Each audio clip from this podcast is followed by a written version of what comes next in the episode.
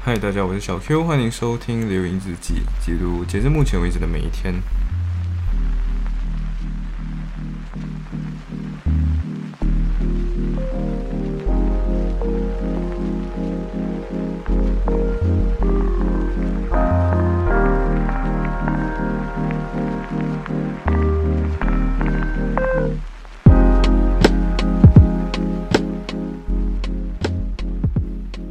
K，所以现在记录的这一天是第呃二十一号，所以考完之后第一天。但是我 我觉得我其实有点自虐倾向，就是在大家看来有点自虐倾向，在于我在考完试之后，然后好好的出去玩，然后出去玩的时候好好睡一觉之后醒来，我做的第一件事情叫做打开我没有学过的那些 module 来看，然后我第一个打开的东西叫做 medical law。对，就是 medical law，对，没有错。然后我看了 medical law 的 week one 跟 week two，我自己感觉其实没有想 medical law 其实没有想象中这么难。呃，但是我觉得 medical law 非常的嗯富有伦理，还有批判思维。对，然后那个章节我记得叫做什么 consent 跟等等的对之类的东西，然后。他的 introduction 上面就是 Polar Case，我们这个教授他就直接跟你说了哦，medical law 这个东西其实很 ethic based，然后这个东西的坏处在于，为什么今天我们要去，我们为什么要去制定 medical law？因为你作为一个医生，你其实是那个拥有更多知识的人，然后你有你也拥有更多的决定权，然后实际上那些给你看的病患。并没有这么多决定权，然后即便做错什么损失，或者是你今天呃做了什么，就是医生做错了什么决定，那真正受苦的那个人其实也是呃也是也是那个病患。可是，在这件事情上面，其实并没有谁是真正错的，因为大部分情况下，我们只知道有这个不平衡关系，但是我们也很确定在在这边其实并没有什么真正的坏人。对，所以我觉得呃。这个课题就是这整个 medical law，其实讨其实探讨的东西叫道德，然后还有一个东西叫做精英的道德应该怎么办？呃，然后我我看的时候，我觉得这个东西其实没有你想象中这么难懂，但是你一定要有这个大框架在，然后你才可能看懂说为什么我今天要去讨论 medical law 里面的这种。奇奇怪怪的问题，或者这些看似微不足道的问题，因为我非常记得我的舍友就是小颖，小颖她也有拿 medical law，然后她曾经就是一进来一个一一进到我们我刚刚好在客厅，然后她也刚好在客厅，就是她就问我说：“小 Q 啊，我想问你一个问题哦，就是你觉得为什么今天如果子宫可以移植到男人身上，那我们应不应该允许男人怀孕？”然后那时候就看着他，嗯，interesting，why？为什么我也要思考这个问题？他说，哦，medical law 的作业，还有 medical law 的一个章节。然后确实我去看的时候有这个东西。然后，呃呃，对，然后我就说，嗯，为什么？为什么性别平权咯？然后让这个世界就解构掉这个世界的性别这件事情，就是生孩子这件事情，可以不是只是一个女性的女性的一个责任，或者是一个女性的负担，而是。完完全全变成一种自由的选择，然后女性也可以变得中性化。中性化的意思就是，今天你不需要负责生育，所以我不需要因为你可以生孩子，所以贴上一个女性的标签等等的。所以我自己个人觉得，就是呃，这些事情当然还没有发生，就是我们还没有我们的科技还没有进步到，就是可以把子宫从一个女性的身上摘除下来，然后放到男性，就是 transplant，就是移植到男性的身上。呃，我们还没有来到这个技术呢，但是。如果真的有一天有这个技术的时候，你是否要允许它？就法律是否要允许这样子的技术存在？它会不会违背一些伦理道德？它会不会从此以后就等于解构掉我们的这个社会？呃，我自己个人还是在就是在政治立场上，还是倾向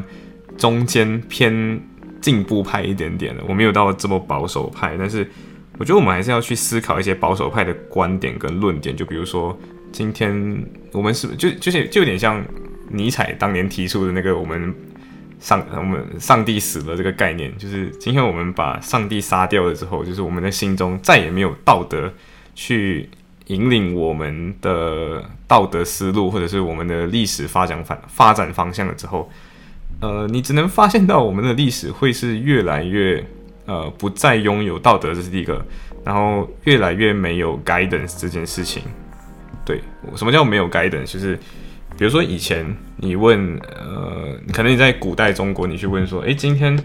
我是否需要孝顺我的父母？然后这件事情其实没有这么难回答，你就想，哦，今天我们就回去看儒家学说里面跟你说过要孝道，然后要忠，要忠孝仁爱等等的这种东西。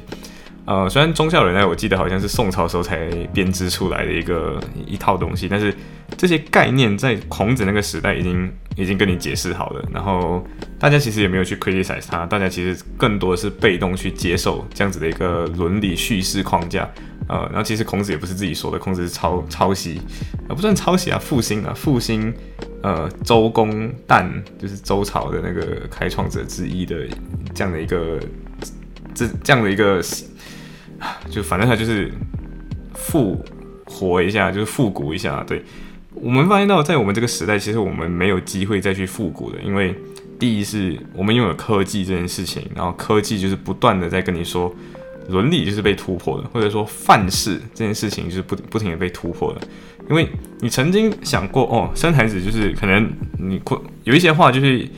只能在过去正确，而不能在现代正确，比如说。女生才能生娃，就是女生才能生孩子这件事情，呃，可能放到未来，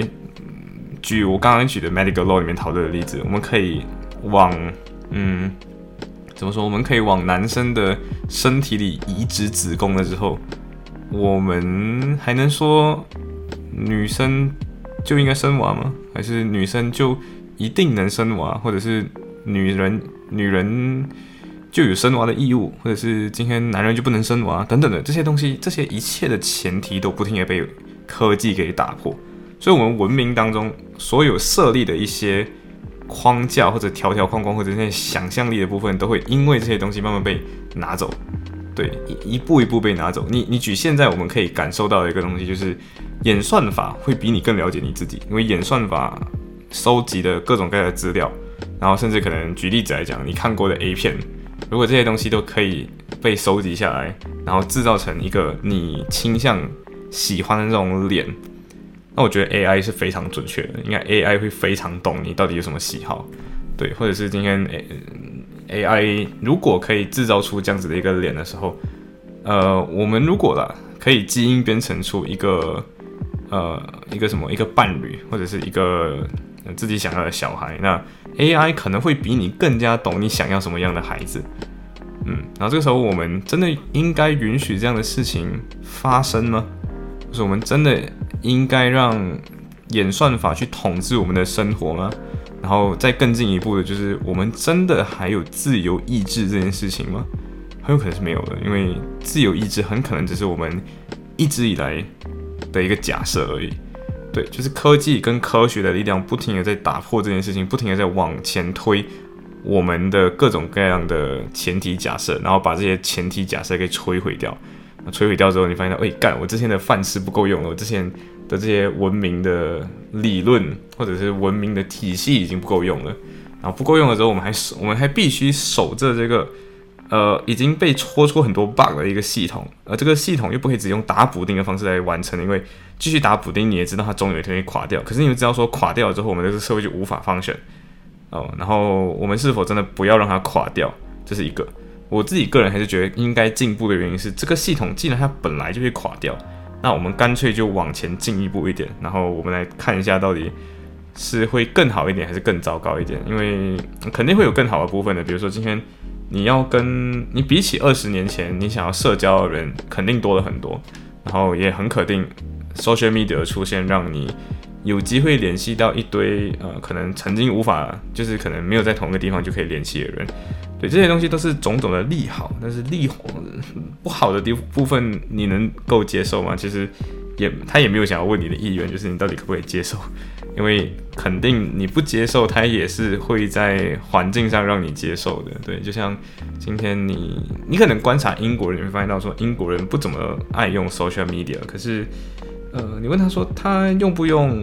email，哦他肯定得用的，因为他不用的话，他怎么跟别人沟通，跟跟这个世界接轨是吧？所以最后，他们可能在 adopt 上面会比较慢，但是终归还是要 adopt 的，对，所以呀，没错，所以我自己个人觉得，呃，这些东西我们最终都都是要面对的呀。是，所以我自己个人觉得 medical law 会是我一个可能在回到英国之前，或者还毕业之前会去重新好好 revisit 的一个一个 module 吧。对，那我自己个人也有兴趣。虽然我当时候没有选它，就是因为他是 Top Low，然后我个人在阅读他的时候才发现的，哎，其实他并不止如此，是，所以，呃，希望我学习顺利，嗯，就这样，拜。